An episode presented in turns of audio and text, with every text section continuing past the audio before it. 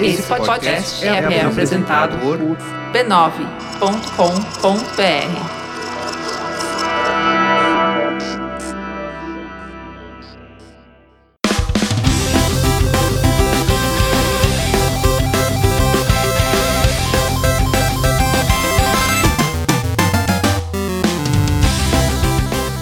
Ao vivo, Poco Pixel número 25, eu sou o Adriano Brandão, do meu lado tá o Danilo Silvestre, tudo bom? Tudo bom, beleza? Maravilha! Qual é o tema de hoje, Danilo? O tema de hoje é e-sport espetacular.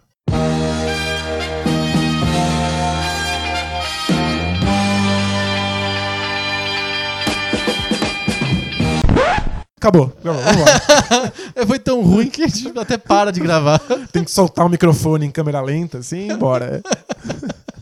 A gente vai falar um pouquinho sobre os esportes, que são modalidades competitivas de videogame. De alguns tipos de videogame. É, alguns tipos de videogame que são mais adaptados ou adequados pra esse tipo de de competição, Sim. né? Isso é novo? É coisa nova? Isso é, isso é mais velho que andar pra frente. Mas por que que só se fala disso agora? Agora acho que massificou total, né? Aham. Todo mundo fala aí de Dota e League of Legends e não sei o quê. É, não dá pra você, não dá para você ter um esporte famoso sendo que ninguém conhece as regras. Agora que alguns desses jogos são absurdamente massificados, todo mundo quer assistir, né? Perfeito. As velhinhas conseguem assistir mundial de LoL e ficar vibrando junto. Eu, eu não consigo porque eu não entendo, mas se entender, estaria vibrando também. É, de LoL, mas a gente entende de outros, né? Os campeonatos de Street Fighter, a gente entende. Talvez de StarCraft. StarCraft. Mas vamos falar, vamos falar isso no tema mesmo, antes da gente embarcar no Wacky World of Esports.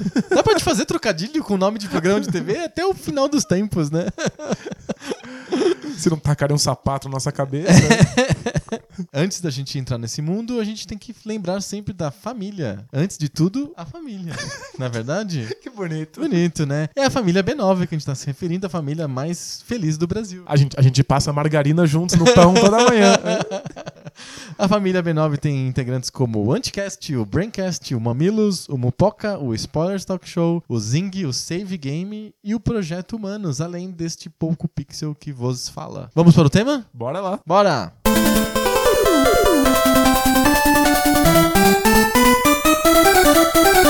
Você já participou de competição de videogame, Danilo? Nunca, não. Nem, Ah, na, nem na- na época que você estava viciado em StarCraft? na, na- na minha época viciado em StarCraft, eu participei de um monte de competições não oficiais, assim. Como assim? Ah, um monte O de. que é uma competição não oficial? Os amigos se reúnem e jogam? Clãs se reúnem e jogam, né? Tipo, Clãs, eu me lembro Clãs, disso da é. época do Quake. as pessoas se juntavam em, em clãs e aí a, a gente marcava pela internet as- os confrontos entre clãs. É tipo o time da, da rua de cima contra o time da rua de baixo. É Zona né? Norte contra a Zona Sul, É, né? Do bem isso. Bolinha. Eu minto, eu- eu- uma vez eu participei de um campeonato de videogame de verdade com prêmio em dinheiro no final. É sério? É, era uma videolocadora Olha só que de legal. videogames perto de casa. Aham. E eram cinco jogos diferentes, um nada a ver com o outro. E tinha que jogar os cinco? É tipo um decathlon, Era um um pentathlon de Era um pe- um É jogos. pentátlon de jogos modernos, moderníssimos. É o, é o pentátulo moderníssimo. É um pentátlon pós-moderno. é, exato. Você somava pontos, de- dependendo de que posição você acabava em cada um dos cinco jogos, e aí quem somasse mais pontos ao final dos cinco era campeão e ganha- levava uma grana pra casa. E aí, como que você foi? É, Eu fui muito mal. é. Você- Tinha alguns, foi dos cinco, pereba. alguns dos cinco jogos eu joguei pela primeira vez no campeonato. Que jogos que eram? Você se lembra? Ah, Era Playstation? Era um monte de coisa- era um monte de PlayStation, coisa. PlayStation. tinha Smash Bros no 64 Certo. e alguns jogos de luta no PlayStation. Entendi. Eu lembro que eu joguei- um deles era Pocket Fighter, eu nunca tinha jogado. Nossa, eu nunca ouvi falar. E tava maior febre de Pocket Fighter. E aí eu tentei jogar como se fosse Street Fighter, não deu certo. e aí eu tomei um pau. Você tentou e dar não Hadouken e não saiu deu. nada. Pois é. É, Não, Hadouken sempre sai, né? Você tenta Hadouken sempre sai. É que nem alguma Konami alguma Code, coisa né? sai. É é. universal. Konami Count sempre funciona. E eu não ganhei bolhufas, mas é divertido, assim, é, é gostoso de participar. Eu me lembro que a gente organizava, e eu acho que todo mundo fez isso de al- alguma maneira, campeonatos de Konami Soccer e FIFA, assim, entre os amigos. Que eram campeonatos maiores, assim, tipo, às vezes de um- uma sentada só, tipo, seis, oito jogos. Mas às vezes eram com tabelas grandes, assim. O jogo em si, o Konami Soccer ou FIFA, não te dava nenhum recurso pra você ficar organizar campeonatos entre os amigos. Você tem que organizar na, na No caneta. caderno, né? é, no caderno, com caneta, a gente criava times. No caso do Konami Soccer, tanto faz o time, porque é tudo igual mesmo. Mas no caso do FIFA, a gente meio que definia que seleção que ia ser cada um. Então. Porque isso influenciava no resultado do jogo. Já não é tão Esse- esportivo assim. Esse é o problema. é. É. A gente já começa no primeiro É tropeção. meio putaria, né? Eu, porque eu já joguei muito campeonato de FIFA com amigos, mas a gente faz draft. A gente drafta os jogadores. Você não pode usar um time pronto, porque um Barcelona vai ser melhor do que o Juventus, e aí vai dar encrenca, porque o cara pode ser pior e ganhar mesmo assim. Sim. Então a gente faz draft, a gente sorteia, e aí um cara escolhe primeiro o jogador que ele quiser, alguém escolhe em segundo, e aí o último cara, que parece que tá em desvantagem, ele escolhe um jogador, e aí depois ele escolhe um outro jogador em sequência. E aí começa de novo o draft na ordem inversa. Entendi. Então quem escolheu primeiro vai escolher na segunda rodada por último. Saquei. E quem escolhe por último na primeira, escolhe primeiro na segunda. Saquei, escolhe dois entendi. jogadores seguidos. Entendi. Fala- Dá uma embaralhada assim nas escolhas pra É não isso. ficar viciado. Isso, e aí os times ficam equiparados. Eles Aham. têm, em geral, o mesmo, o mesmo rating dos jogadores. O que importa, então, não é se o teu time é bom ou ruim, mas se você é bom ou ruim. Perfeito. Que acho que essa é uma questão central para No Konami pros só que esportes. funcionava perfeitamente. Os no- jogadores são todos É iguais. tudo né? igual. Mas no FIFA não, então a gente definia. Uma época no FIFA, não, você não podia usar o mesmo time do adversário. Porque a realidade não permite ter Ah, dois Real Madrid, né? Entendi. Mas depois eles perceberam que isso era um fator de equilíbrio do jogo. Então eles permitiram que os dois jogadores jogassem com o Real Madrid. Um Aliás- de uniforme titular, outro de uniforme reserva. Maravilha. Vai jogar FIFA na internet.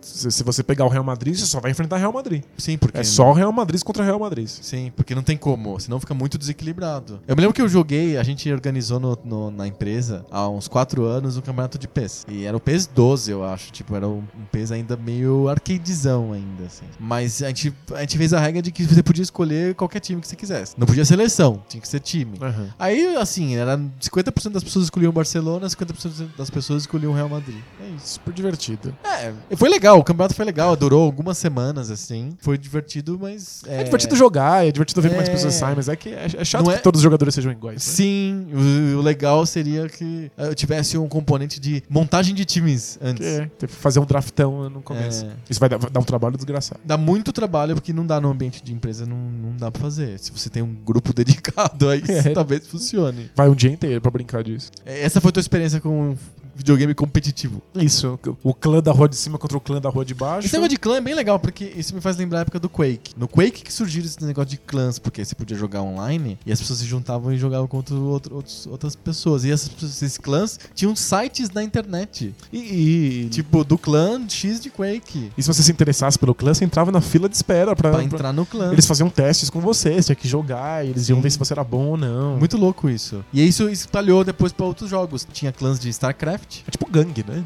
É, um time, né? Pra você poder organizar jogos, né? Clã de StarCraft, eu me lembro que eu até cheguei a participar de um que eu montei com amigos e tal. Bem, bem bobo, assim. Que outros jogos que fomentaram a criação de clãs, assim, que podia jogar online? Acho que era, era mais realmente Quake, Counter-Strike e o StarCraft. StarCraft. é. Acho que era mais nesse, nesse modelo mesmo. Mas é natural. Tem um jogo online, e o jogo pode ser de time, as pessoas acabam se juntando em times e esses times são estáveis. Por isso que são os clãs, né? Até porque quanto mais estável, mais você pode consolidar estratégias, Perfeito. mais um conhece o outro, Sim. consegue. Um pode, su- pode arrumar as cagadas que o outro faz. Exato, porque o StarCraft tem uma coisa interessante. Você pode jogar em par, né? Ou trio contra outro trio. Você Até faz co- alianças, Ou quarto, né? quartetos. Quarteto, você não, não necessariamente é um jogo individual. Sim. Pode ser, mas você pode fazer alianças e. Ou aliança, inclusive, eh, faz muito tempo que eu não vejo StarCraft. Alianças são coisas do gameplay mesmo. Você tem um botão pra isso, né? Se Isso. transformar em aliado. Ele compartilha o Fog of War, não é? E, e as unidades não se atacam, né? Só, Aham. só ajudam. Perfeito. Muito bem bolado, né? Claro. Extremamente bem bolado. O StarCraft a gente pode dizer que é a origem desses League of Legends e Dotas? S- Sem sombra de dúvida. Surge no StarCraft Surge no- coreano. S- Surge no StarCraft quando a Blizzard liberou a ferramenta de produção de fases e. Ah. e- Ah. A Battle.net lá, não sei o que. e Isso, na, na na Battle.net você podia, ah, você podia jogar uma partida normal de StarCraft, ou então você podia criar um modo, porque não sei se você lembra, o StarCraft tinha um, tem um modo competitivo, que você joga um contra outras pessoas, mas também tem um- aquele modo historinha, Sim, lembro, lembro bem. que tem umas eu me lembro miss- que eu, eu, me lembro- eu chamava o modo é, de combate aleatório, que não tinha historinha, usando o nome que era no Red Alert e no Comando Conquer, que era Skirmish, Mode. É verdade. Mas aí tinha, tinha essas pequenas missões que eram super divertidas. Você tem um ou dois personagens, aí você tem que ir co- ir comandando eles, né, pra passando por um Em geral são fases fechadas, assim. não- não- Sim. Tem com fases recursos dentro de limitados e tal. E aí o- a, a Blizzard liberou esse- essa ferramenta de criar missões. As pessoas podiam criar pequenas missões e bo- botá-las na internet pra quem quisesse jogar. Perfeito. E aí essas missões foram virando jogos competitivos, Ah, só que com outras regras diferentes do que era normal pro StarCraft. perfeito. Aham. Então tinha vários jogos competitivos que você comandava um único personagem. Ou que eles A começaram Kerrigan, sei lá. a Kerrigan. Você é um é a Kerrigan, outro é o Jim e assim Sei. por diante. E ou, às vezes até um personagem normal, só que dado, davam pra ele algumas habilidades especiais. Perfeito. Foi a origem de Dota e LoL, que é esse jogo competitivo em que você controla um único personagem. Perfeito. Inclusive essas torres, esses tower defenses, todos nasceram em StarCraft. É, tem um monte desses jogos, né? Esses jogos em que você é atacado continuamente por hordas de Hordas e ho- inimigos. é, fluxos, né? Vem um monte, depois para, e depois tem mais um monte. E você controla não só um personagem que, que tem que matar esses inimigos, mas também as torres que vão, vão destruir eles. Tudo feito ne- ne- nessa ferramenta de criação de missões do StarCraft. Perfeito. Então o StarCraft é o ponto inicial aí do videogame competitivo, mas eu acho que a gente pode remontar a coisas mais antigas do que o StarCraft. Apesar do StarCraft ter dado esse, essa tinta de complexidade estratégica, E- sempre e- teve esse, esse- essa necessidade de se comparar a performance de um jogador contra outro jogador no videogame, que é a é a base de todo esporte, né? É, mesmo quando a gente não conseguia nos videogames jogar um contra um, a gente queria botar o nosso nome no, no- na high- pontuação. Top scorers, A né? gente queria tá- fazer um high score. Botar o seu nome, assim, criar uma espécie de legado, né? Tipo, mostrar que você Assim, é fodão. Qualquer jogo de dois já é competitivo, certo? Certo. Os primeiros, obviamente, eram competitivos. De tênis, ping-pong, são, obviamente, competitivos. Eles, eles não são necessariamente esportivos, É, mas isso eles é- são competitivos. São competitivos. Mas tem vários jogos que não são competitivos. Então, Mario, Super Mario Brother, não é competitivo. Você tem um objetivo que é individual. É você contra a máquina. né? Isso, exatamente. Eu me lembro que os jogos de MSX, eles chamavam a máquina de CPU. É verdade. Aparecia CPU, em vez de um, é 1P, 2P e CPU, né? Mesmo sendo o Super Mario um jogo individual, que não há competição, você tem um resultado que é objetivo, é eu quero salvar a princesa. Surgiram, lo- quando, como as pessoas jogavam muito aquilo e era muito legal e tal, e como o ser humano adora uma competição, surgiram comp- campeonatos de Super Mario, mesmo o Super Mario não sendo o jogo mais apropriado pra isso. E aí a pontuação se fazia útil de alguma maneira. Aquela aqueles coisa é que ninguém pontinhos. nunca olhou no Super Mario, que é a pontuação, Sim. aí passou a ser base pra alguma coisa. E aí, esses campeonatos foram florescendo e um dia a Nintendo resolveu fazer, organizar o próprio campeonato do Super Mario, que virou aquele Nintendo World Championship. Teve uma vez só, acho que foi 90, uma coisa desse tipo.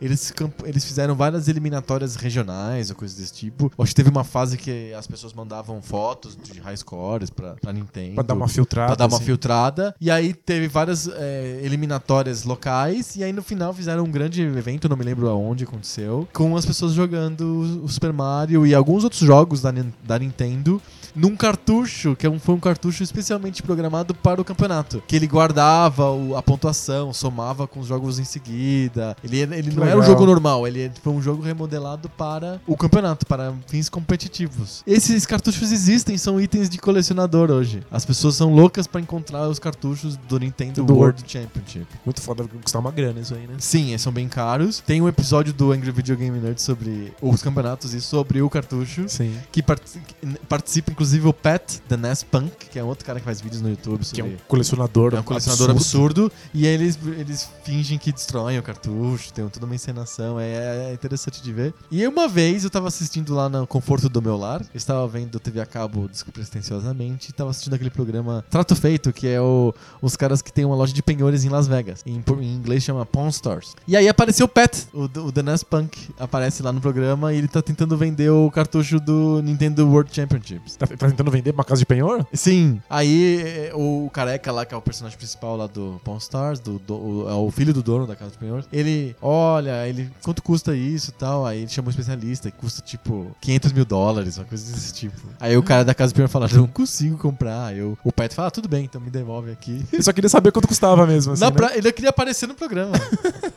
Ele queria perceber nos fóruns, né? Todo mundo comentando, né? O cara apareceu no Pawn Stars, não sei o quê. E todo mundo falando, ele não queria, ele não ia vender mesmo. Aquilo tem um valor sentimental pra ele incrível, então ele não ia vender. Tipo, o maior colecionador de Nintendinho do planeta. do planeta e Ia tal. vender isso. É, ele queria aparecer no programa, só isso e tal. E foi, foi bem engraçado. Esses cartuchos são bem valiosos e existiram mesmo por causa de um, camp- um único campeonato que a Nintendo pro- promoveu de Nintendinho. Que era. O o cara tinha que jogar uma fase do Super Mario lá e um jogo de corrida, eu acho. E a soma das pontuações dava o vencedor. O cartucho era encarregado de fazer essa con- contabilização. Mas só, só teve um oficial da Nintendo, Só um. mas existiram um, um quadrilhão de campeonatos paralelos nos Estados Unidos depois disso. Tinha Sim.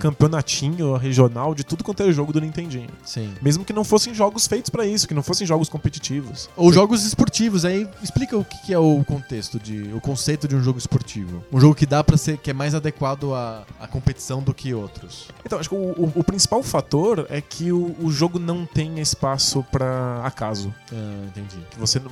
Você tem sorte. Que, é, você tem que limitar o máximo possível o- os jogos de azar. Aham. Tem um, um antropólogo que escreve muito sobre, sobre jogos, que estuda jogos, que é o Roger Calois. Aham. E ele, ele separa os jogos em alguns tipos. E Quando ele vai olhar para as tribos indígenas, assim, para todos os povos que jogam. Aham. Ele separa os jogos em Agon, que são os jogos de competição. Perfeito. E eles têm como intenção dar oportunidades idênticas para todas as pessoas que estão envolvidas. Agon é guerra em grego. Sim. As oportunidades têm que ser perfeitamente iguais. Tem o vento, e o vento é um fator de acaso, então você tem que ficar invertendo o tempo inteiro o lado em que você joga pro vento influenciar os dois. Perfeito. Essa, essa é a ideia. Que nem o futebol, você joga um lado de um campo, outro lado de outro campo. E, porque- e o tênis fica. Como o vento influencia mais o tênis do que o futebol, Eles trocam o tempo você tem que inteiro. trocar o tempo inteiro. Uhum. Essa é sempre a ideia, você dá oportunidades iguais. E aí tem os jogos que são os jogos de alea, que são os de jogos sorte, é o de azar. sorte, de acaso. Uhum. Que os índios adoram, tipo, adivinha em que mão eu escondi essa semente. Ah, tá. E é só isso, e é, é a graça. Tem umas outras categorias, mas elas não são tão relevantes porque a gente tá vendo. Todo Agon tem um pouquinho de Alea. Aham. Tipo, sempre tem algum fator sorte, porque senão você já pode definir quem é o vencedor antes de, de- de jogar a partida. Perfeito. Então é. A bola bate na trave, né? Sim, tem que ser. Tipo, va- Furou o pneu. Tem um morrinho artilheiro ali. Morrinho artilheiro. Tipo, algum. Cagada do Rogério Ceni. Opa, não, melhor não. Essa não. Essa não. Isso já se espera, isso já, já não, já não é mais a casa. Mas o- você não pode zerar o, a- a- o fator sorte de uma competição, porque senão você não tem por que competir, mas você tem que diminuir ao máximo possível para que ela seja considerada uma competição esportiva. Perfeito. É, Essa é a- a discussão sobre Fórmula 1, por exemplo. Fórmula 1 é Agon? Ou, ou é a Alea. Lea. Todos têm condições idênticas de vencer? Todo mundo tem as mesmas oportunidades? Uhum. Quando começa o jogo, todo Não. mundo tem a mesma Na, oportunidade? na kart, que é a, o- a competição de, fór- de Fórmula Indy nos Estados Unidos, né? A gente chama de Fórmula Indy, né? Antigamente era kart, hoje tem a IRL. É meio confuso lá nos Estados Unidos, mas vamos- vamos usar eles como exemplo. É, lá os carros são padronizados pela organizadora do evento, senão fica que nem a Fórmula 1. O dinheiro influencia o dinheiro é muito. ganha sempre, acabou. É que é, é- é uma tentativa de diminuir ao mínimo. O campeonato espanhol é Agon ou Alea? É, porque é, tem esse problema, né? Quando a gente profissionalizou o esporte, o esporte profissional tem a influência muito grande do capital. Sim. Então, um time que tem mais dinheiro compra melhores jogadores, tem melhores preparadores físicos, tem nutricionistas, e aí você desequilibra a balança. Sim. Então, é possível argumentar que o esporte profissional não é mais esporte, no sentido de que ele não dá oportunidades iguais para Pra todo todos mundo. vençam. Aham. Que nem o, é o caso na Espanha, que só dá Real Madrid e Barcelona, não Só- tem Perfeito. É que tipo, esporte é um espectro, pode ser mais esporte ou menos esporte. E quanto m- mais oportunidades iguais para todos os envolvidos você tiver, mais esportivo é a prática. E nisso, como que isso se aplica no videogame? Tem jogos de videogame que não dão as mesmas oportunidades para os dois para os competidores, Tipo FIFA. tipo FIFA, Eu escolhi o Real Madrid, o outro escolheu o, o... o São Paulo. É, Se fodeu. É, verdade. Então, O Real Madrid tá fudido, vai, vai, vai perder. vai. Como é que aque- aque- aquele, aquele vídeo famoso do Barcelona e Fluminense? Fluminense e Barcelona. Gol do Barcelona. Não tem como fazer um campeonato de FIFA em que você pode escolher os times que estão disponíveis no jogo, porque eles não são iguais. Sim. Então tem um fator é, a- externo ao jogador que tá A habilidade do cara que tá controlando o joystick no momento. é, tem uma coisa externa que é a habilidade do jogador, do, do personagem que ele tá controlando através do controle. Sim, são baias que o jogo deu, assim, pro, pro gameplay. É porque pensa que os jogos de futebol no videogame, eles não são jogos exclusivamente. Não sou eu eu jogando um jogo de futebol. Sou eu ju- interpretando um personagem que joga futebol por mim. Hoje, nesse modelo de esporte de simulação, sim. É, no Konami Soccer é você jogando futebol lá com os, com, com os bigodudos. Todos, Tudo são todos igual. Uhum. iguais. Então depende da sua habilidade. Mas se você vai jogar FIFA ou PES, você tá interpretando o Messi. O Messi é melhor do que os outros jogadores, então isso deixa desigual. Por isso que é. é- é- Tem o Jancutiano, tem o Alejo. Aí não tem como. Como vencer do vencer- Jancutiano? Não Como tem ganhar. como. Talvez o Alejo ganhe do Jancutiano. Do não sei. Rico Salamar, Tito Mancuso. então dá- tem essa, sempre essa, essa briga, assim. o- os jogos de videogame são esporte ou não, porque eles precisam estar perfeitamente equilibrados pra Certo. serem. No- o Mario, curiosamente, funciona bem, porque todo mundo tá jogando o mesmo jogo do É Mario. idêntico. aham. E como ele não randomiza, a, É fa- script total. a fase nunca é aleatória, o jogo é sempre perfeitamente igual pra todos, todos, todos têm a mesma oportunidade de, de vencer. Sim. É que você chega naquele ponto extremo em que vários competidores podem decorar exatamente quais são os comandos perfeitos pra você fazer o máximo de pontos possível numa fase do Mario. Então é um campeonato de erros e não de acertos. Sim, você pode ter. Uma hora você vai ter especialistas, você vai ter 30 pessoas que fazem exatamente a mesma quantidade de pontos no Mario. Por isso que tem o outro jogo no, no campeonato da Nintendo. Pra ir desequilibrar o Mario, tinha um jogo de corrida É. lá. Então, tipo, esses jogos que tem poucas regras que você pode dominar, elas são iguais pra todo mundo, chega uma hora que todo mundo domina. E aí chega no threshold de expertise, assim. O cara, ninguém consegue passar aquele nível porque é o nível É o máximo possível permitido pelas regras do jogo. Aham. Parece não ter muita graça, Não. Então né? Eventualmente. não é perfeito como es- esporte competitivo Mario. Sim. E aí outros jogos que são feitos pra serem jogos competitivos, se eles conseguirem um equilíbrio de oportunidades iguais, e aí você tem mais variação. Daria pra tra- adaptar o FIFA pra ele ficar esportivo? Você poderia fazer um sistema de draft ou um jogar com dois times Não idênticos. dá pra. re- É, não dá pra sa- sair o bigode? Volta o bigode. Tipo, todos os times são do o mesmo 11 jogadores idênticos, com os mesmos atributos. Tá, Rolaria? Colaria, você tem, aí você tem uma disputa esportiva. É que aí você, você monta a tua tática, sem. Os jogadores são idênticos. Todos eles passam, correm, cruzam e cabeceiam com a mesma destreza. É que isso, E- causa, isso causa um monte de pau. Porque se todos os jogadores têm exatamente a mesma des- Não tem destreza. diferença entre o atacante e o zagueiro. É, então, algumas táticas ficam inviabilizadas. O cara que planejou uma tática específica vai ter que mudar Como ela. é que funciona porque- os campeonatos de FIFA? Porque a, a FIFA mesmo, a, a Federação de Futebol, ela tem um campeonato de FIFA, videogame FIFA. Todo ano, algo assim. Tem. Transmite na televisão. Eu me lembro que eu assisti um, dois, três anos atrás. Os caras jogando. E eles No escolhem, os, Playstation, eles jogam no Playstation porque a Sony é parceira da FIFA. há muitos eles escolhem anos. os times que eles quiserem, né? Ah, é? É assim? Eu acho que assim. Mas aí você não tem porque escolher um time ruim. Todo mundo escolhe os melhores times possíveis. Perfeito. Então é aquela lógica do meu campeonato da firma lá. Exato. Se você escolher um time um pouco mais fraco do que o Real Madrid ou o Barcelona, é só porque você criou uma estratégia muito boa que só funciona com um time mais fraco. Perfeito. Mas ainda assim é bastante desequilibrado. É bem pouco esportivo.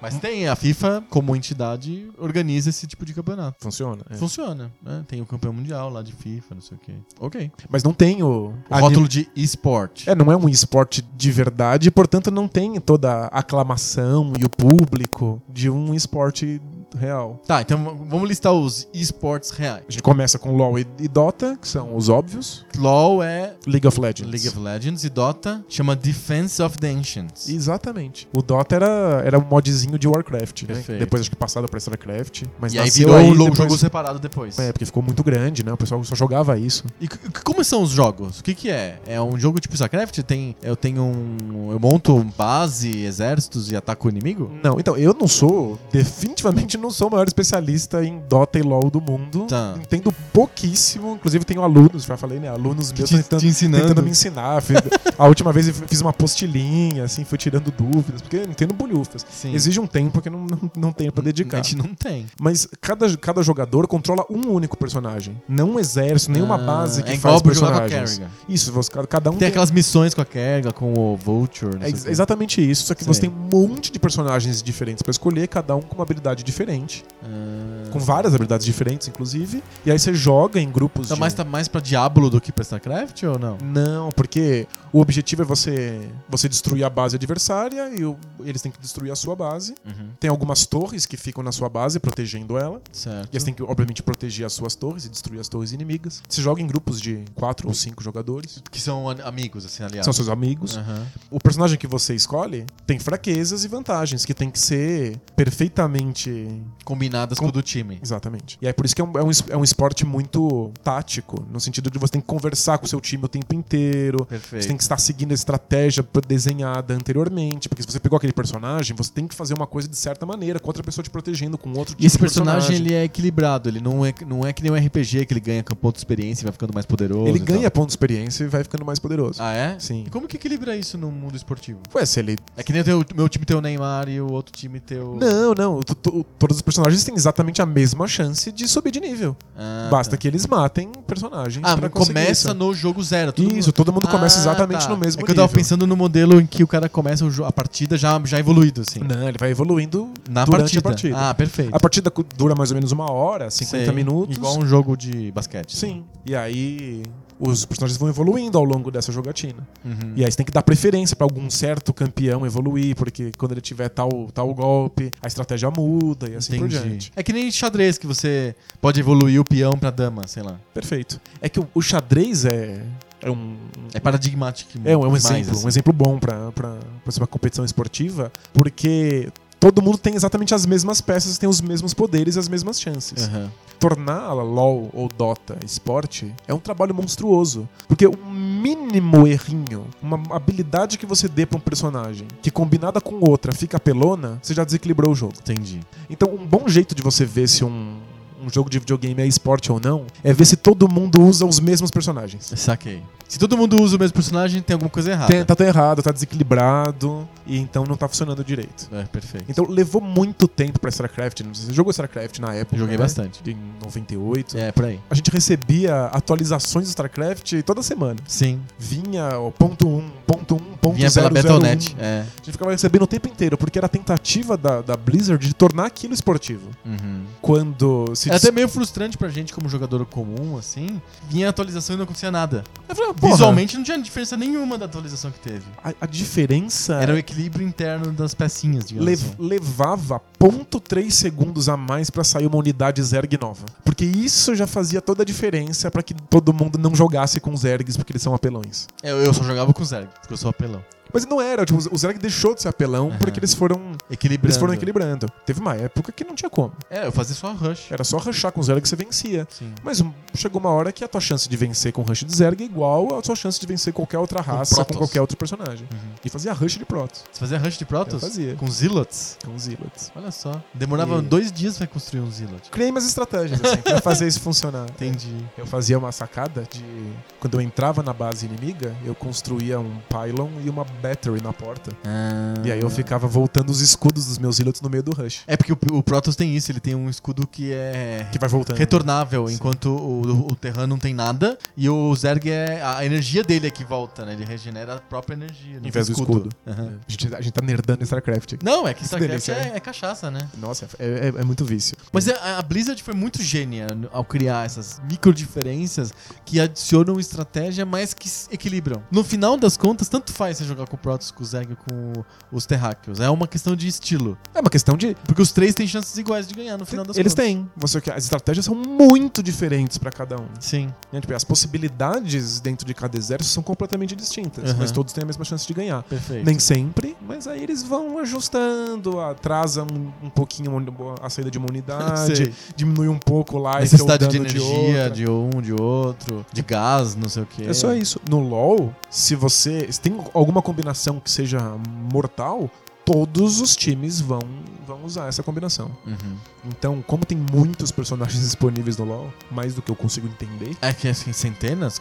acho- n- não saberia. Mas E eu não talvez posso umas criar o centenas. meu próprio personagem, eu tenho que usar um Não. estoque. Claro, Tá. tem lá. Inclusive, é, é em formato draft quando vai rolar essas partidas profissionais. Ah, Então você não, não pode ter dois do mesmo personagem em jogo. Perfeito. Então um time escolhe um primeiro, depois o outro time escolhe. É que nem assim no por diante. colégio, você pega os, os amiguinhos pra jogar, assim, futebol. E sabe o que é legal? Hum. Eu não entendo nada de LoL. Mas no draft, às vezes um jogador, um jogador vai lá e pega um Ah. personagem e a galera já vai à loucura, assim, no ginásio. Todo mundo já começa a gritar. Porque pegou. Porque, tipo, tipo, aquele cara é famoso por jogar com outro personagem, mas aí dentro daquelas circunstâncias do Ah, draft, entendi. vendo que tal cara tinha pego tal personagem. Então o draft faz parte do espetáculo, não é feito nos bastidores, é feito na, na frente do é público. feito abertamente, porque pelo draft você já sabe com qual estratégia o time vai jogar. E como é que é o evento? É, tem um, é um ginásio, tem uns computadores no meio, os caras sentam e jogam e tem uns telões transmitindo. É isso, eles sentam, o, o time, cada time fica fechado num, num- num lugar à prova de som, você não pode ouvir nada. Certo.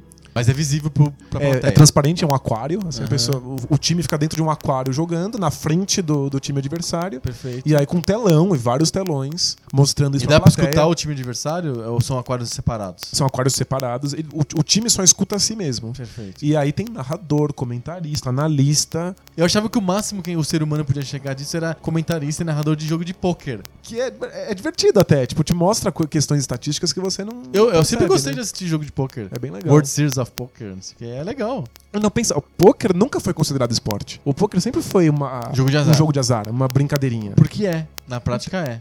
Então, acontece. E houve uma, uma, uma reviravolta aí. Quando a gente começou a perceber que eram sempre as mesmas pessoas que chegavam nas mesas finais.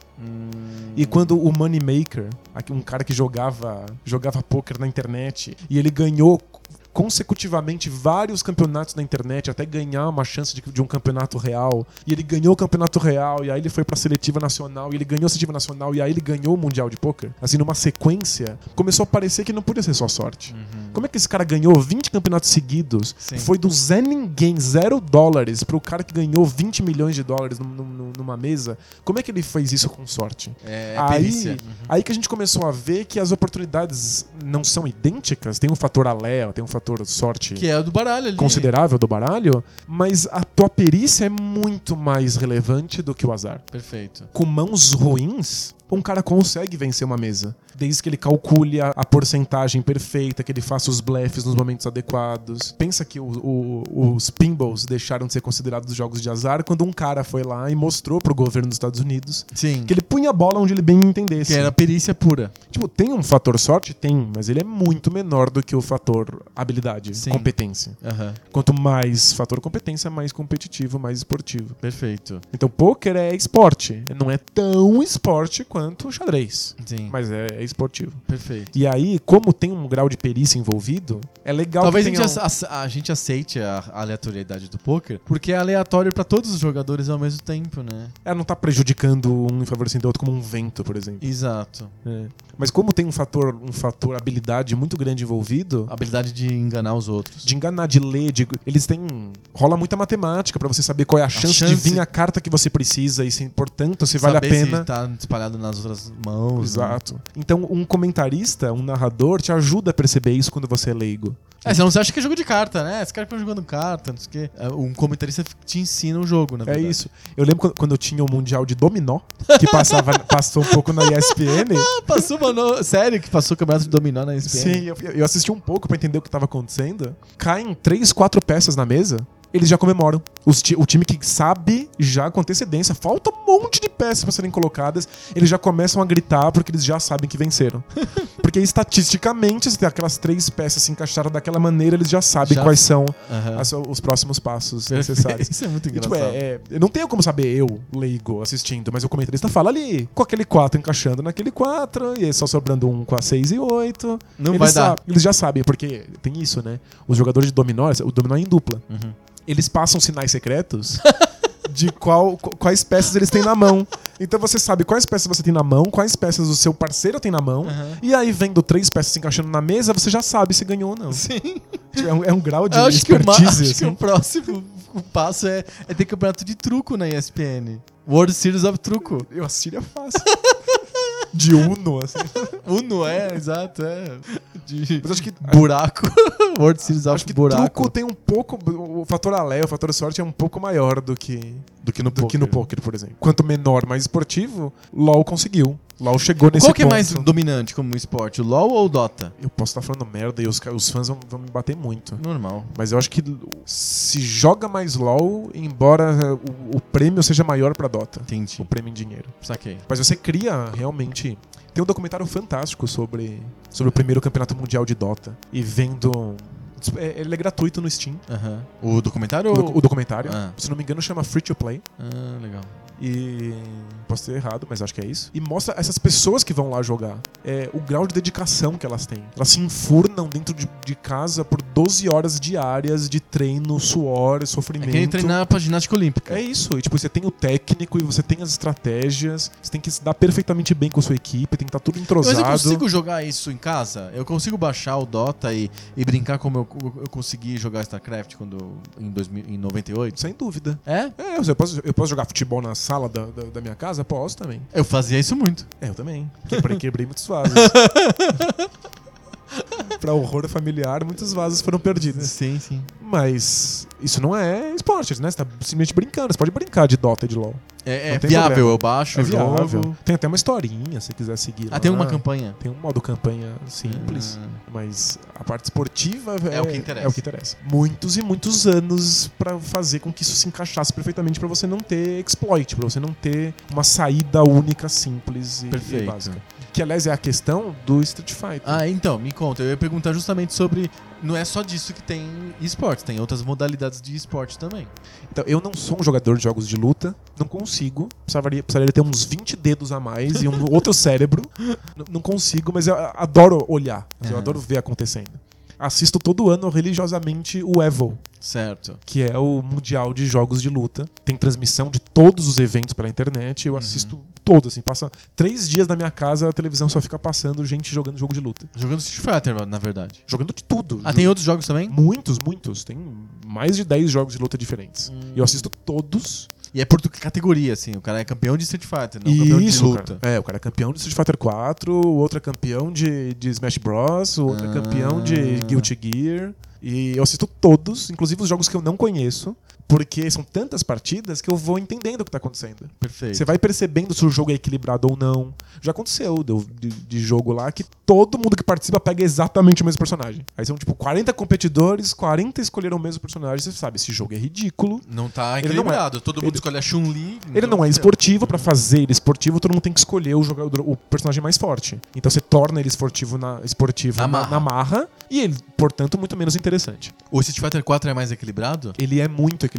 Existe uma cena de, joga- de jogos de luta, tipo grupos, espécies de clãs que se juntam e fazem campeonatos amadores e até juntam eles mesmos dinheiro pra gerar como prêmio. Às vezes o dinheiro é muito grande. E é uma comunidade muito apaixonada que estuda os frames de cada golpe, os mil- milésimos de segundo que você tem que dar tal coisa pra ela defender a, ou a outra. Eles realmente estudam e se dedicam pra isso. E um membro dessa comunidade, o Seth Cohen, inclusive um filósofo, ele entrou em contato com a Capcom e tentou mostrar pra Capcom que, do jeito que eles estavam fazendo, o jogo não era esportivo de verdade. Uhum.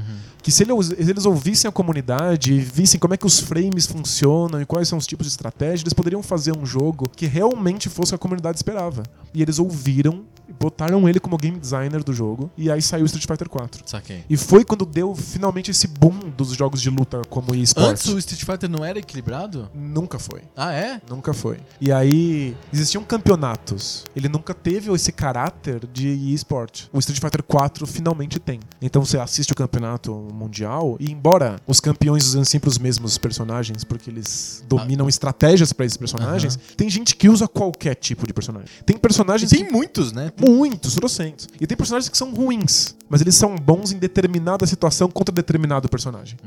Então, pra todo personagem poderoso, tem um, tem um outro personagem que contrabalanceia ele. O Street Fighter s- cresceu muito, a Capcom percebeu que essa comunidade é muito apaixonada e dá muito dinheiro, e agora ela se dedica a, A a tornar o, né? a tornar Street o Fighter jogo 4 cada vez mais esportivo. cada vez mais esportivo. E aí, os cinco, Vai, ter, vai ter o 5. eles são. Já tá saindo já. Ah, eles, a Capcom é bem espertinha, ao invés de fazer o que é o, o, o processo normal, lança o jogo, descobre se tá equilibrado ou não e vai consertando, eles estão botando os jogos nas mãos da comunidade. Então os, os campeões, os atuais campeões de Street Fighter, têm acesso ao Street Fighter V. E eles vão falando, olha, isso aqui não tá, isso aqui é muito apelão, isso aqui sai um 3 milésimos de segundo antes do que deveria estar saindo. tá E aí a Capcom tá lá azeitando as engrenagens até sair o 5. vai É o- sair esse ano? Não, o Beta, né, que saiu esse ano, deu pau e aí eles tiraram do, do, do ar. Entendi. Não sei quanto, quando é a O previsão. que, que é maior, a cena de jogos de luta ou de tipo LoL e Dota? Então, a, o- a cena dos jogos de luta tá crescendo muito agora, né? Nos últimos anos cresceu muito. E agora não é nem só Street Fighter, tem outros jogos que são, Aham. que são bem grandes. O LoL vem da, da mesma onda do fenômeno do StarCraft. StarCraft foi por muito tempo o esporte nacional da Coreia. Passa- os jogos passam na televisão aberta. Isso ainda é hoje. Star- StarCraft menos agora na Coreia, eles ainda gostam muito. Mas o LoL é mais forte. Mas o LoL é mais forte. Aham. Mas abriu a porta pro gosto, né? Por Pois é. esse tipo de. Assistir um cara jogando videogame. Torcer e conhecer, e eles, e, e eles, eles Os são jogadores são famosos. Eles são famosos. Uhum. Eles aparecem nas, na Coreia, né? Mas, bom, eles aparecem nas capas das revistas. Olha só. Eles estão patrocinados, eles têm que ficar usando roupa com o nome dos patrocinadores o Da tempo, Nike, o uniforme tempo da inteiro. Em geral é de equipamento de, de computador, né? Ah, sim. Então é loja de mouse, marca de placa-mãe, muita marca de energético, além de, Entendi. de, de artigos eletrônicos. Porque o cara tem que ficar acordado na frente do computador jogando o negócio. e, e treinam muitíssimas horas por dia. Sim. Então eles, eles são celebridades e ele, a Coreia se acostumou com isso a partir Tem do, a partir do times e tem StarCraft. seleção. Tem- tem- são times, né? Não, não, não existe seleção nacional, Não? não, mas são tem o melhor time da Coreia, que joga o mundial, o melhor time da China. Ah, é e assim, o por melhor diante. time. São o- os times, mundiais né? são de times. São mu- mundial de clubes, né? Que representam o país X. Sim. Entendi. StarCraft abriu as portas pra isso e aí o LoL pegou o fenômeno. Então agora tem o LoL na televisão, eles lotam o estádio. Não é piada. Realmente você fica vendo assim, tem umas senhorinhas, tem tipo mulheres de mais 50 anos que estão na torcida com Entendem as tá- táticas. Entendem a tática, a regra, gritam e ficam usando aqueles, aqueles pompons, aquelas coisas infláveis, assim, pra ficar gritando. É uma barulheira, assim, o ginásio, é loucura. Quando acontece alguma coisa realmente interessante, o pessoal berra e vai ao delírio. Sim. Como se fosse um jogo de futebol. Como uma bola na trave aos 45 do segundo tempo faria com um torcedor de futebol. E, e rola esse tipo de coisa? O, o esporte, o esporte, ele consegue eh, propiciar pro telespectador ou pro espectador, assim, do tipo, essas emoções, do tipo uma virada nos últimos minutos, ou uma zebra acontecendo. É- é- é- esse é o ponto, né? Quanto, quanto mais regras envolvidas, maior a chance de alguma delas ter sido usada pra dar um resultado inesperado. Sim. Co- como tem pouca coisa acontecendo no Mario, o melhor jogador de Mario faz as coisas sempre exatamente do mesmo jeito. Sim, mas eu, no, num cara como num jogo tipo StarCraft ou LoL não dá. Não Não, dá, é você não- scriptado. Você nunca vai ter duas partidas iguais. Tem Aham. muitas possibilidades envolvidas. né? Tipo, uma- um personagem um pouquinho pra direita, outro um pouquinho pra esquerda, você muda completamente o resultado da partida. Então, por que que esporte é apaixonante? né? A, a gente gosta dessa competição em jogos de videogame desde que eles surgiram. A gente falou, falou sobre o campeonato da Nintendo, falou sobre a gente organizar campeonato de FIFA na rua. Botar high score no, no, no, no, no fliperama. fliperama. É, Nas revistas, as pessoas tiravam foto das pontuações e mandavam pra revista. Deve- Pra serem os primeiros da GamePro, da Ação Games, sei lá. Tinha que tirar uma foto, uma foto Uma de foto. verdade, tinha que O ca- revelar a Pai, foto. você me empresta a câmera fotográfica? pra quê, filho? Vou tirar uma foto aqui do videogame. Aí, você- aí tinha uma luz horrível, não dava pra chegar nada, o cara tinha que achar uma lâmpada. nananã. É um trabalho absurdo. Não, muito louco, né? Mas você quer mostrar que você é bom na coisa. Claro. Mas Mesmo no fliperama, no- na loja de fliperama, as pessoas jogavam pra meio que mostrar a perícia que elas tinham naquele jogo pros demais que estavam na loja naquele momento. O Eu- Street Fighter era muito isso. Tinha um cara que era o fodão, o valentão do Street Fighter, do- entendeu? Li uma história recente de um, de um garoto que teve uma sorte de ganhar o arcade do Dragon's Lair. Porque uma. Com aquele que tem o um, vídeo laser dentro. Isso! Porque um lugar faliu, teve que vender as máquinas, o pai do moleque comprou, pensando que depois que o filho jogasse muito, ele poderia abrir o arcade pra usar o, o leitor de, de, de laser disc dentro na televisão. Aham. E aí o garoto jogou aquilo e dominou por completo, sabia exatamente o que fazer, ele conseguia fechar o jogo de olhos fechados. Primeira coisa que ele fez foi num arcade normal da vida, pagou uma moeda e fechou na frente de todo mundo. É claro. E aí a- ele, ele conta assim com muito orgulho o momento em que ele finalmente dá o golpe final no, no, no dragão. Ele simplesmente abandonou o arcade e foi embora. É, e que é deixou um o final, final épico, e assim. deixou o final rolando para as pessoas assistirem e ele simplesmente foi embora. Que Como se bo- ele não precisasse mais disso, sabe? Mas é, é muito, muito marrento. Mas é, é o sonho de todo mundo que fica bom num jogo. É ter pessoas assistindo você jogar e Sim, achando que você, é, sim. que você é fodão, né? Sim, sim. Quando tem um jogo de futebol no colégio, quando tem a aula de educação física livre, que eles deixam fazer jogar esportes e tal, sempre o sonho da garotada é, é fazer um monte, um monte de gols e se mostrar pra menininha, não sei o quê. É, tem um componente narcisista. Seu um herói, nisso. sem dúvida. É. Só que agora os jogos têm um monte de regras complexas, então você não pode prever exatamente como é que vai ser o resultado. Tem muita coisa inesperada, embora não aleatória, não é azar, Aham. mas é que tem muitas possibilidades, o que deixa o esporte muito mais interessante. Sim. Você nunca vê duas partidas iguais. E a gente tá conseguindo fazer jogos que são Equilibrados. perfeitamente equilibrados. Perfeito. Tipo, é muito mais fácil equilibrar futebol do que equilibrar um jogo de computador. Tem um monte de regras internas que tem que ser programadas. Sim. Mas a gente chegou nesse ponto. E é por isso que agora, essa coisa que sempre existiu, que é jogo competitivo, tá culminando nos esportes como fenômenos de massa. Pra terminar, a, a ESPN aqui no Brasil diz que vai cobrir esportes, vai ter um programa que vai passar na internet sobre esportes, sobre jogos de esporte, além de esportes, eles vão falar sobre o Jogos de FIFA da esporte. vida, IP. Que não, como a gente viu, não são necessariamente esportivos. Não, nem sempre são esportivos e tal. A pergunta que eu faço é: você acha que esse tipo de cobertura tem público? A Globo tentou fazer um programa mais ou menos sobre esportes no, come- no final do ano passado, durou dois, três meses, eles tiraram na madrugada do sábado também, era um horário bem, bem ruim, assim. Você acha que tem público? Dá certo a ESPN cobrir esportes na mesma grade que cobre o futebol e o rugby e o, o poker? Olha, eu te- eu tenho duas respostas pra isso que eu acho que se cancelam. É, Você tem uma, um problema de esquizofrenia? é- é- é- vai- o resultado vai ser zero. é uma resposta de Não vai chegar soma a lugar zero. nenhum. É. É que o, o primeiro é, o público pra isso é gigantesco. Hum, O, tá rolando aí o, a Copa do Mundo de Rugby, sim, é, que é um dos maiores eventos esportivos do mundo. sem dúvida. É, os meus alunos não fazem ideia. Mas essa semana começou o Mundial de LoL e eles estavam desesperados. Querendo um intervalo pra poder abrir uma transmissão ruim da partida no celular e lendo os comentários em tempo real, porque eles conhecem os times, os jogadores. E será que o cara do time brasileiro escolheu aquele tal personagem? Eu- é, o público pra isso é ensandecido. Certo. Existe. Existe. É Existe. maior que o do rugby, mas também, né? Do rugby no Brasil. É, no Brasil. Um dia vai ser grande no Brasil. Mas tipo, eu nunca vi os meus, os, os meus alunos preocupados com, com, com a Copa do Mundo de futebol, da maneira que eles estão com o campeonato de LoL, então, sabe? é mais. A, co- a Copa do Mundo de futebol eh, atraiu menos os seus alunos do que a do Copa que do LoL. Mundo de LOL. Sem dúvida, eles, co- eles comentam mais, eles entendem mais, eles querem acompanhar em tempo real. Tá, Você acha que é uma coisa que tem público. Tem público. Esse é Ponto. ponto. É, Aí vai ver na ESPN. Esse é É, então- o segundo ponto. o- o, o segundo ponto é, eu não acho que eles liguem televisão. Eu não acho nem que eles esse é, tenham é televisão. uma cobertura online da ESPN, é uma cobertura online. Tá, então faz sentido. É porque o meu ponto Mas é... faz sentido numa marca de esporte tradicional tipo ESPN ou com os, os conhecidos que já são caras que estão se estabelecendo nesse cenário de esportes? Que É existe isso muito, né? Eu vejo no YouTube ou no Twitch. Tem caras que são grandes carregadores de audiência que não são da mídia tradicional. São caras de um público bem nichado que são bem conhecidos entre essas pessoas. Tem comentaristas, narradores, analistas de esportes que são muito especializados e que todo mundo acompanha. Aham. Quando eu assisto o Evo lá, eu já conheço quem são os narradores, os Sei. comentaristas. Eles são muito bons. Assim como a E- gente aprende os caras do poker também, né? Sim, e, tipo, e, e eles vão te dando informações que você não consegue perceber sozinho. Você- eles vão te mostrando, eles, eles vão te abrindo aquilo, né? Eles vão te dando mais conteúdo e significado. Só que eu acho que em breve a gente não vai perceber muita distinção entre esporte digital É. e esporte real. Vai entrar Eu mesmo, acho- sim. A pessoa que gosta de futebol, tipo, a molecada que gosta de futebol, gosta também de LoL e gosta também de StarCraft. Uhum. Entra E tudo. Gosta de CS. Eu acho que faz sentido ir nesse caminho É, de misturar tiro, os dois. é, os de tiro podem entrar na- também como esportes? Depende de qual, qual é o, O jogo. fa- o fator ale- aleatoriedade. Ah, tá.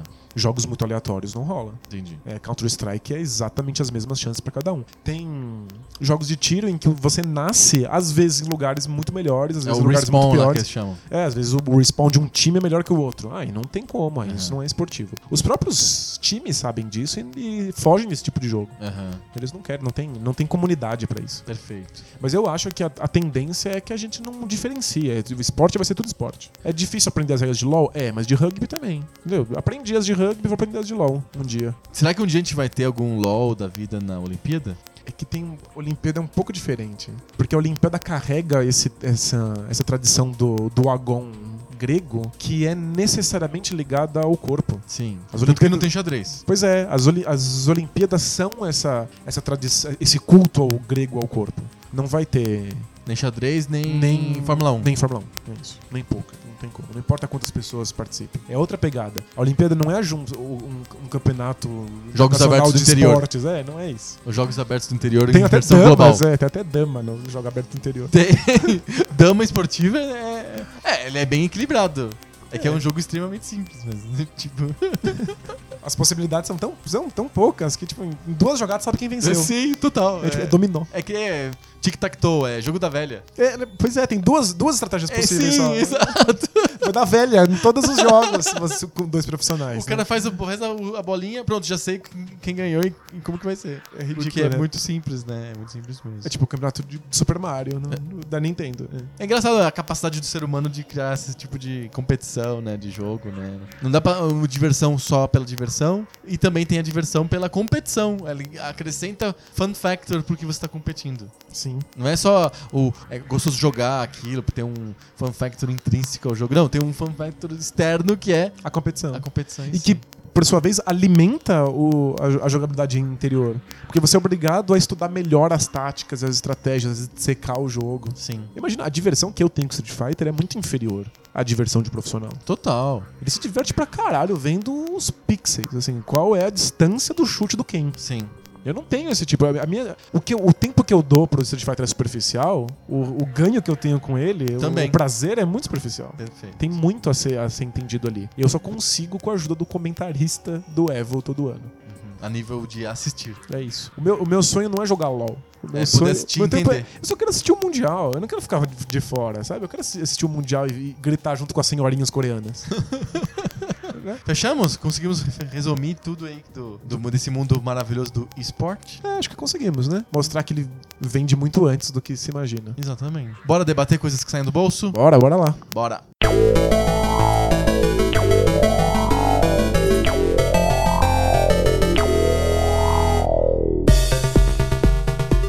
Debate de bolso, aquele evento esportivo, não, não é esportivo, porque não é, É muita equilibrado, sorte. é- Tem uma questão de aleatoriedade muito presente. Aliás, é, é- é tão aleatório que quando começa, quando é dado o tema, a gente nunca sabe o que vai acontecer. não, é Pode totalmente aleatório. Pode ser que a gente chegue numa resolução fantástica. Pode ser que a gente acabe com menos conclusões do que tinha no começo. Com uma depressão profunda. Pode ser muito foda, pode ser muito catastrófico. Assim, Sim. É, joga pro alto e vê. É, Toda semana uma da- um de nós levanta um tema para discussão. Esse é o espírito do debate de bolso. Ele não deve ser sobre videogame, embora às vezes tangencie um pouco o videogame e eu vou tangenciar um pouco o videogame no debate de hoje. Hoje sou Opa. eu que vou fazer a pergunta. Eu queria que você comentasse um pouco sobre cultura nerd. Opa. Nos últimos 10 anos, surgiu uma revalorização ou uma não desvalorização da figura do nerd. O cara que gosta de quadrinhos, de filmes de, de super-heróis, de videogame, de livros de fantasia, de aventura, e que parece viver uma eterna infância, assim, mesmo quando tem 40, 50 anos na cara. Sim. Coleciona bonequinhos, usa camisetas engraçadas, como eu tô usando hoje até. Tá com uma camiseta do Mega Man, muito legal.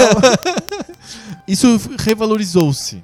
E aí criou-se uma cultura, principalmente na internet, que dá essa, essa voz e essa vez, usando um clichê bem clichê, para essas pessoas que até p- antes, antes eram consideradas bizarras, não, não era o Nossa. mainstream da sociedade, É, né? pra, pra minha geração, João. É, a pessoa, né, tinha que crescer e ficar barriguda e assistir futebol na televisão tomando cerveja. Esse é o americano médio, digamos assim. Uhum. É, que é igual aqui. Nu- Nunca uma pessoa poderia continuar lendo o Capitão América depois de velho.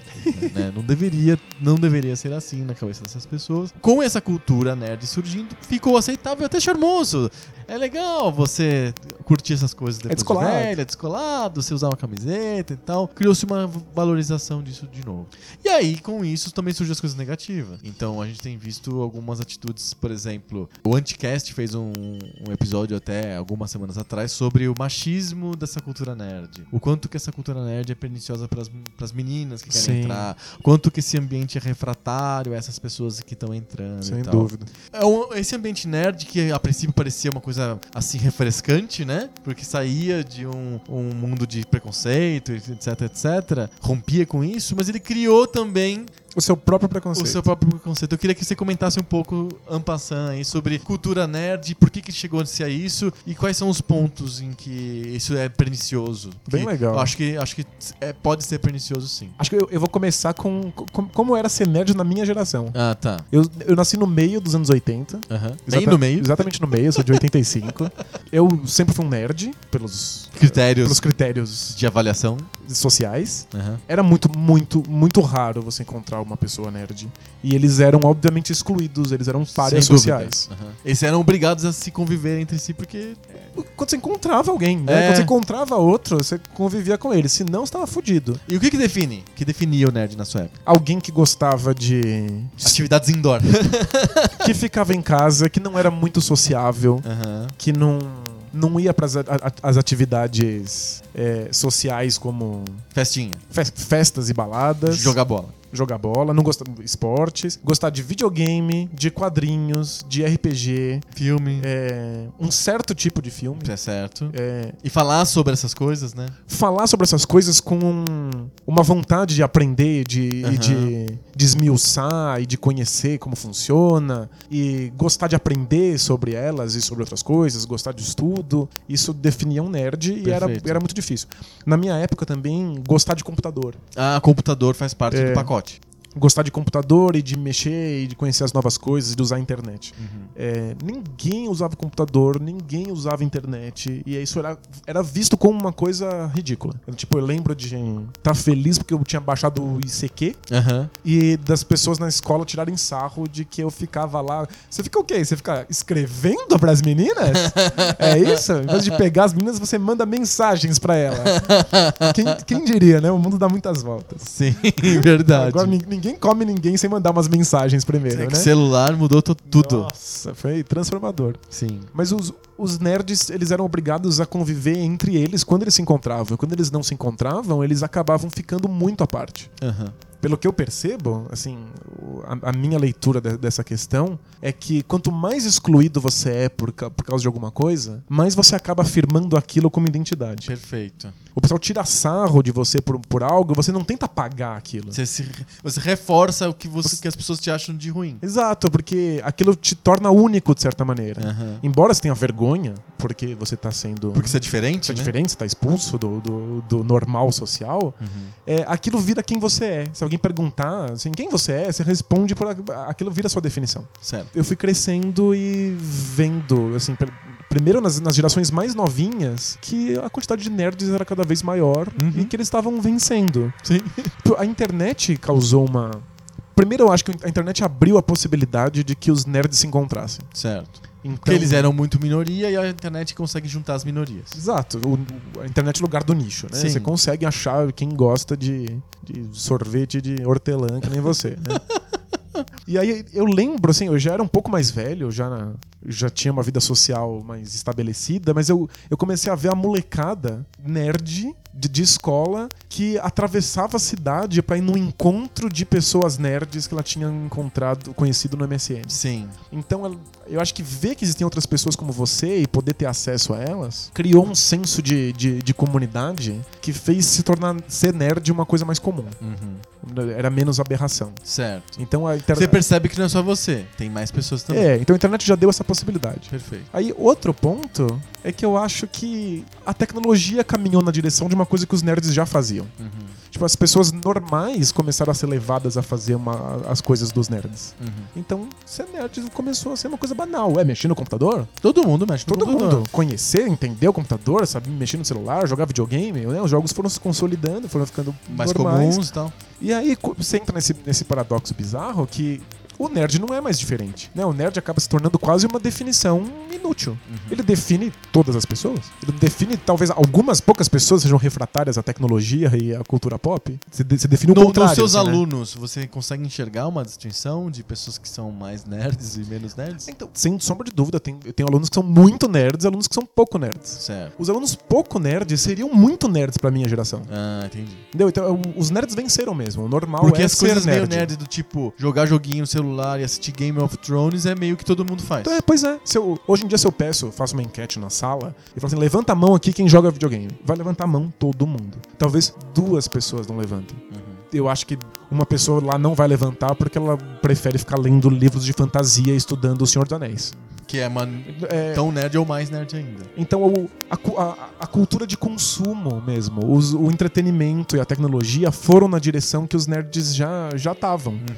Eu falei, eles, eles não estavam muito confortáveis ali, porque eles são excluídos socialmente. Sim.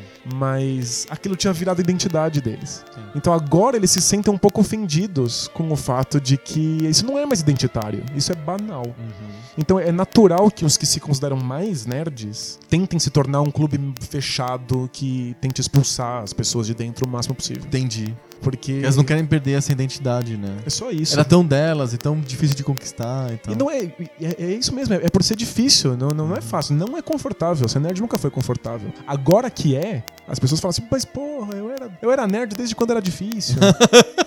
Na minha época era tão foda, Sim, agora fica sim. todo mundo aí. Agora os nerds namoram. Porque é isso, né? Tipo, eu vejo os meus alunos nerds namoram com outros alunos nerds. Uhum. Eles têm relacionamentos. Imagina, um nerd na minha geração, isso eu ia pegar na mão da menina quando eu fizesse 18 anos. sabe? Sim, Tipo, sim. Era muito difícil encontrar. E aí. É, não, existe até uma valorização. A menina fala, ah, eu gosto, mas do jeito do cara meio nerd, assim. Tipo, existe isso agora. O mode- Virou desejável um Filho, pouco. Pois é, e na, na minha geração, putz, se fosse a minha geração, ó, tinha- pois eu, é. eu tinha traçado várias, mas não, não comi ninguém, tá vendo? Não comi ninguém. Porque no meu era assim, ah, até gosto dele, mas é nerd. Aham. E aí isso. Ele é meio nerd, né? e- E aí vira a afirmação de identidade, você fala assim, não, eu sou diferente, eu sou especial, não preciso ficar com ninguém, não preciso pegar ninguém, tá tudo bem, é o jeito que eu sou, né? Isso vira identitário, sim. né? Muito furado. E então tipo, essa é a minha explicação pra por que, que os nerds não, não- eles não são receptivos. Uhum. Eles querem ser especiais. Certo. É, Existe essa coisa. É Eles gostoso. tiveram, eles tiveram que morar nas catacumbas, eles não querem mais que as pessoas entrem nas catacumbas, assim. Elas são minhas, eu, eu que vim aqui primeiro, eu que abri esse negócio. Calma, né? E É, eu acho que é isso que eles se sentem, invadidos. E aí é, é por isso. e tá- Tá tão massificada, a cultura nerd é tão massificada que os poucos que são mais especializados ficam reclamando assim, mas eu já li muito mais história do X-Men do que você. Você não é nerd de verdade. Sim. Você não É. sabe quem que foi no, na ge- segunda geração de ouro, do Flash, não sei o que. Ah, tipo, Exato. Não, porque você não pegou essa micro, mini referência do, do, do filme da Marvel. né? sim. Depois dos créditos. As famosas cenas depois dos créditos. É. Tem pessoas que têm menos paciência pra isso. Elas são nerds, mas elas têm menos paciência pra isso. Tem outras pessoas que se dedicam muito e querem conhecer essas coisas e aí, portanto, elas tentam expulsar os outros pra se sentirem diferentes. Sim. O ponto que eu queria chegar, mais ou menos, era: não existe uma casta especial de pessoas que são muito sabidas e estudadas, são int- introvertidas e intelectualizadas, e aí com isso faz elas serem tolerantes e receptivas a todos. Não, elas são tão intolerantes e preconceituosas quanto qualquer pessoa, qual- qual- qualquer cara de oficina mecânica, qualquer time de pelada com, a- com Sabe- cerveja. Tem uma, uma frase famosa dos frankfurtianos sobre o holocausto judeu, que é o horror não ensina nada.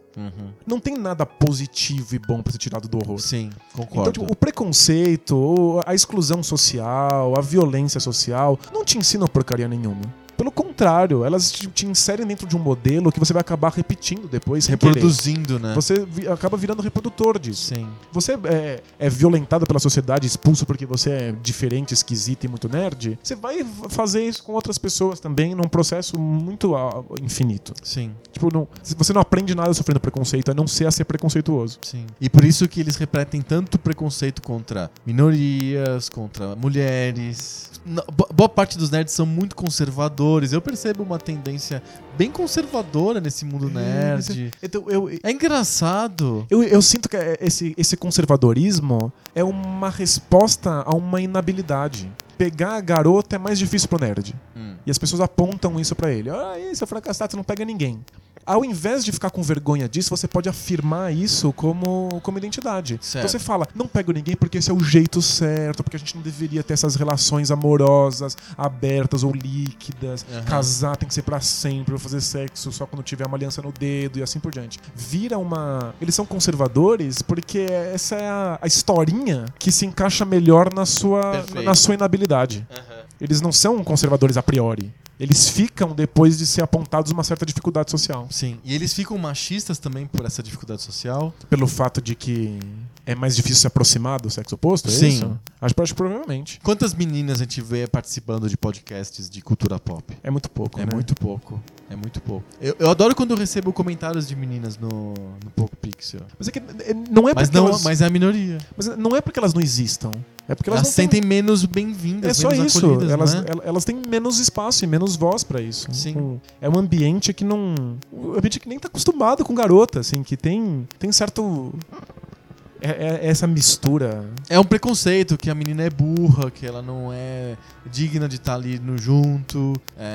É, é um ambiente bem machista e preconceituoso mesmo. É, eu fico pensando o quanto que esses nerds originais, e eu fui um deles provavelmente quando eu era criança, adolescente, é, embora não tenha. A cultura ainda não existia esse termo nerd ainda, não era tão difundido.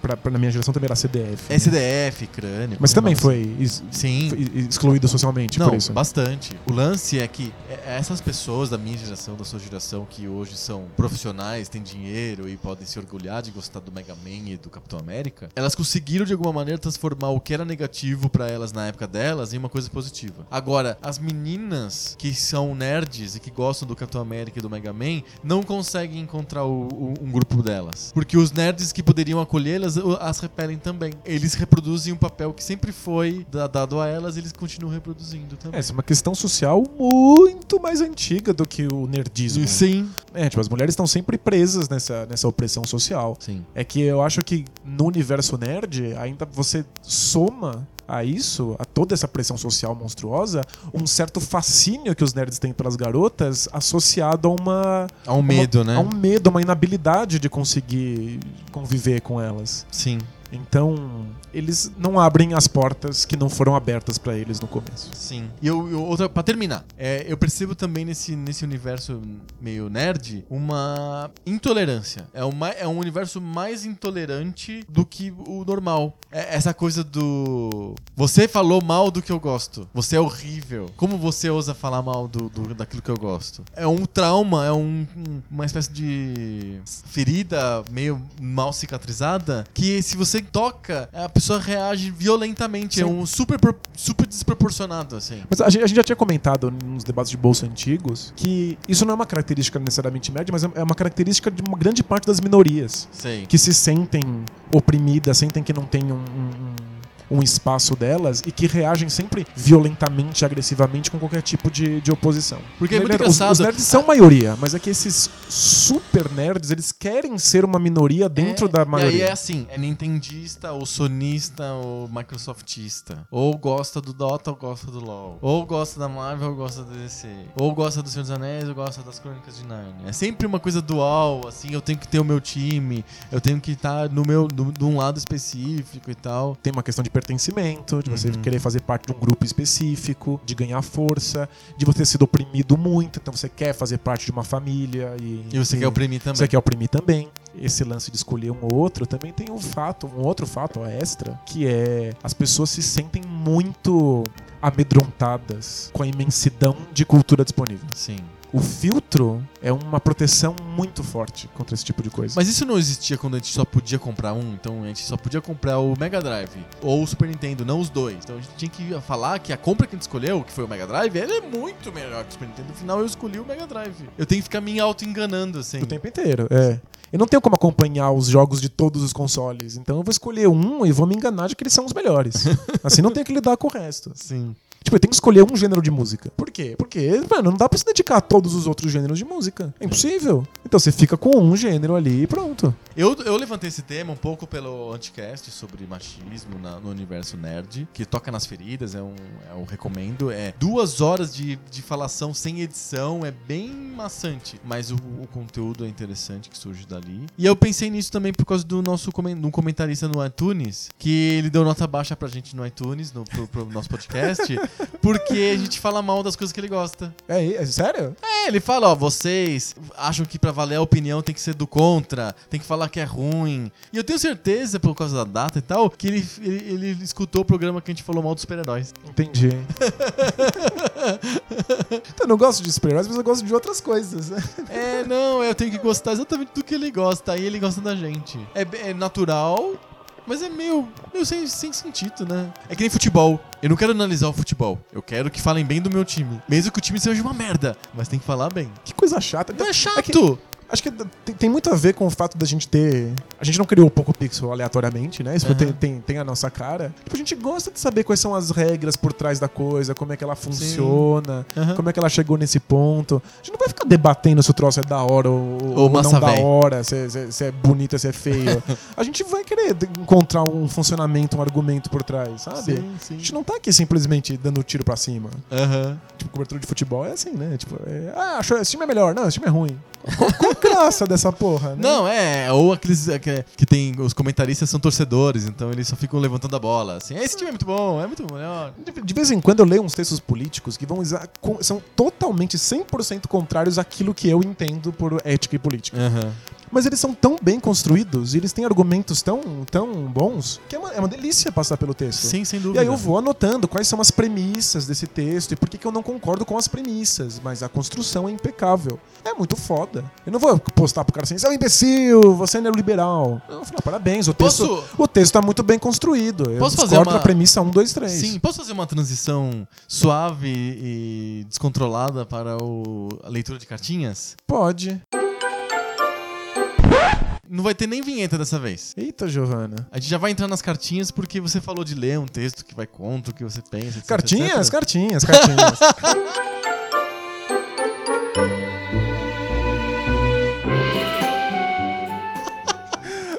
Tem que ter, né? Ó, Faz parte do ritual, né? né?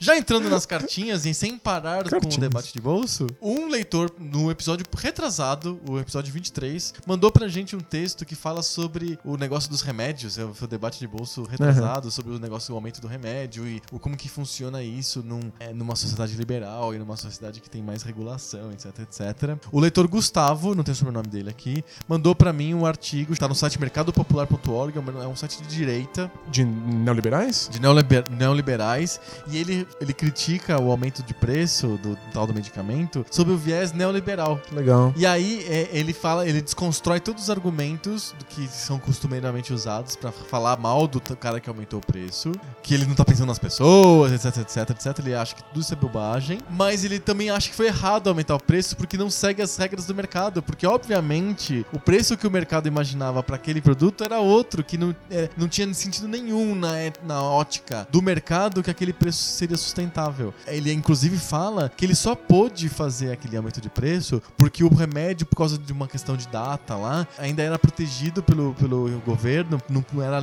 a fórmula não era aberta para todos os outros é, laboratórios, e por causa desse monopólio criado pelo Estado é que ele, ele pôde ab- aumentar o preço daquele jeito, que se fosse totalmente livre o mercado, Isso ele não seria ele viável. nunca seria viável. Olha só. faz- então ele faz- chegou. Faz sentido, assim, bem construído. É bem construído. Então chegou num ponto em que o cara também critica o aumento de preço do, do medicamento Tendo uma visão com oposta à outros, nossa. outros argumentos totalmente diferentes do nosso. É, Eu achei muito interessante, assim. Tudo tem dois pontos de vista que a gente tem que levar em Ou consideração. Um mais de dois. Ou mais, né? É, a gente tá acostumado nesse mundo dual, a achar que tem dois pontos de vista sempre sobre a coisa. Mani- né? maniqueístas. maniqueísta, né? Eu achei muito interessante o, o Gustavo que mandou pra gente esse artigo. Tá lá no post 23, lá no, no B9. Ele desconstrói a, a argumentação da esquerda sobre o aumento de remédios, mas também n- acha que foi uma aberração causada por excesso de Estado. Fantástico. Tipo, eu, eu insisto muito que você, se se você é de esquerda e você acha a direita completamente imbecil, você pensa assim, "Meu, não, esses caras são malucos de ser de direita. A direita acha que a esquerda é completamente louca de ser de esquerda. Sim, a esquerdopatas, né? Eles Eh, falam que é a esquerdopatas, esquerdopatia. ou Os, direitas- os direi- direitistas fascistas. Aham. é, a gente não tá analisando qual é a construção do argumento. Sim. Tipo, em geral, a gente vai descobrir que a gente discorda completamente, chega em lugares completamente distintos, mas os dois argumentos são perfeitamente bem construídos, Sim. só que eles partem de premissas diferentes. A maior parte das leituras marxistas partem do, do, do pressuposto de que não existe indivíduo, existe sociedade. Sim. E a maior parte das- da- do neoliberalismo parte do pressuposto de que não há sociedade. Existem indivíduos. Existe um indivíduo, no máximo, um conjunto de indivíduos chamado família. Pequeno, assim. Bem pequeno. Então é claro que partindo dessas premissas, se você fizer tudo bonitinho geometricamente, você vai chegar em lugares diferentes. Exatamente. Eu não vou pegar o cara da direita, ou o cara que não gosta de super-herói, ou o cara que gosta de super-herói e falar que ele é um imbecil. Eu vou ver qual é a construção do, do pensamento dele pra chegar ali. Na pior das hipóteses, eu vou meter o pau na premissa dele. Sim. Não no resultado. Emendando com cartinhas. Cartinha. Cartinha. O Universal. Ronaldo Viana escreveu pra gente. Ele disse que ele é de Ribeirão Preto, São Paulo. Ele escutou o episódio 23, que adorou e tal, não sei o quê. E ele, ele sabe, ele disse assim que ele sabe que a gente só fala de jogos antigos, mas ele queria saber o que a gente acha do que a Nintendo vai fazer com o seu próximo console, o tal do NX. De- e O Ronaldo diz que a, a Nintendo já divulgou que será o console, mas alguns dizem que pode ser um híbrido, portátil, alguma coisa desse tipo. O Ronaldo continua dizendo que como o Wii fracassou, o Wii U, né? E a Nintendo não tem mesma relevância que a Sony e a Microsoft têm com o jogador hardcore, ele acha que a Nintendo vai acabar tendo que desenvolver para celulares, ele não consegue enxergar outro caminho fora esse. O que, que a gente acha? Eu não acho nada, entrego a bola para o especialista. Nossa, eu não- eu não acho nada também. Eu não faço ideia. Porque não faz mais sentido pra Nintendo ter consoles, a gente chegou nessa conclusão. Perfeito. Faz Consoles são para pessoas que são diferentes de pessoas que jogam jogos da Nintendo. Exato, não cabe mais. A Nintendo nunca vai ter problemas de lançar portáteis. Os portáteis são sucessos gigantescos de mercado. Sim. Não tá- mesmo que não vendam tanto quanto o DS original, eles sempre vão ter público. Sim. É o videogame ideal pra pôr na mão do seu filho. Às vezes você não quer pôr um celular na mão do seu filho, você bota um DS e já era. Obviamente, se você tá no Japão, como a Nintendo está, faz sentido você entrar inteiramente no mercado de celulares. Então a Nintendo, ao meu ver, vai abandonar consoles, vai ficar com, com portáteis e vai lançar jogos de celular e ganhar dinheiro aí com suas microtransações. O que raios é esse console novo aí da NX? Se não for um portátil, eu acho que é um tiro, um, um tiro no pé. Eu também acho. Eu acho que tem que ser um portátil porque é, o tipo de jogo que a Nintendo faz bem e que, con- e que consegue atrair público em massa e que dá retorno financeiro pra ela, que é o que eu imagino que ela tá precisando, é o público do portátil. Isso, a Nin- a Nintendo deve ter aprendido, tem que ter aprendido alguma coisa com o Wii U, que é o público casual que comprou o Wii não tem interesse em mudar de plataforma, Sim. As, as third parties não vão apoiar o Wii, o Wii U, porque existem outras opções melhores. E pra fazer um, um videogame competitivo de preço bom, você não pode lançar um videogame que tenha tanto poder quanto os seus concorrentes. Sim. Senão você já perdeu no, no jogo deles. Exato. A Nintendo tem que jogar o próprio jogo. Então se ela, ela tem que aprender uma coisa com o Wii U, que é não fazer de novo. Exato. Não é não fazer nesse modelo, é não fazer ponto. Você não tem É- que sair é com se console. definir pra algum lugar. Eu acho que o problema do Yu é que ele não ficou nem no casual, nem no hardcore, nem em lugar nenhum. Eu- Não ficou lugar nenhum, nem, nem na minha casa. nem na casa de ninguém. Então, basicamente o que a Nintendo ficou num lugar, ficou nas prateleiras das lojas. É, Porque eu tô co- pegando pó. O que eu acho que a Nintendo tem que fazer é. Não sei se é híbrido, não sei se é console, não sei se é, é, portátil. O que a Nintendo tem que fazer é se decidir. Tem que fazer alguma coisa que tenha a cara de alguma coisa. Se ela conseguir, sucesso. Se não conseguir, ah, um abraço pra Nintendo. Gente, Faz o seu portátil e entope o seu portátil de jogos fantásticos Nintendo. A Nintendo é uma soft house que lança cada vez menos jogo, Uhum. porque fica preocupada em manter dois consoles diferentes. É, tem o 3DS e o Wii U ao mesmo tempo. Que ca- cagada. Quebra aí os em trocentos mil estudos, dá carta branca pra todo mundo, tipo a SEGA. Vê o que acontece. Vê o que acontece, tipo a SEGA. Tipo a SEGA. É um futuro brilhante pela frente. Mas com jogos maravilhosos. Os jogos são maravilhosos. Pra encerrar, um comentário que veio no SoundCloud do Poco Pixel. Olha, Pra, pra mostrar que a gente tá cobrindo todas as Ah, a frentes, gente assim, tá né? olhando tudo. Tá sendo político. Exatamente. Danilo Tegon, Opa. o seu xará comentou sobre a música do episódio 23, que é o Smash Brothers. A gente, eu queria, o que eu, eu peguei o comentário dele, ele falou, o melhor de tudo é o Smash Brothers dos 64 rolando no fundo. Eu, que- eu peguei esse comentário do Danilo, do Danilo Tegon, porque a gente tem uma seleção musical em todos os nossos episódios. A gente tem escrito no post, então se você não leu o nosso post, quando a gente publica o podcast, só escuta. No post tem, além dos famosos links no post, e além das groselhas, que eventualmente a gente fala alguma besteira, a gente marca no groselhas, a gente também diz qual que é a origem daquela trilha sonora que você tá escutando ao fundo. E a do Smash Bros é do caralho. É muito legal porque, tem música do Zelda, tem música do Mario, tem música do... E todas É. Música até retocadas do de um- Pokémon. de um jeito muito legal e elas parecem ter uma identidade. E aí tem umas músicas que são só do Smash Bros. É, é fantástico. Você gosta da Nintendo, é a melhor trilha sonora. É, é muito bacana. E a gente sempre escolhe alguma coisa que tem a ver com o tema, tem uma sacadinha na música também, então presta atenção na música de fundo que a gente coloca. É Isso aí. Porque dá, Legal? tra- dá trabalho, né? Dá o seu trabalho. Valoriza aí. A gente não tá pedindo. A gente podia estar roubando, podia estar matando, a gente só tá pedindo um comentário. É isso. A gente tem tantos lugares pra você comentar. Tem o Twitter, arroba PocoPixel, tem o Facebook, o facebook.com.br PocoPixel, tem o nosso site, o PocoPixel.com, onde você pode mandar cartinha, e tem o B9 também, onde você encontra na seção de podcasts. Tem o PocoPixel, você pode comentar direto no post do PocoPixel. Legal. Fechamos. Semana que vem a gente volta com mais papo novo. Sobre o videogame velho. Valeu! Tchau. Papo pa, pa, pa.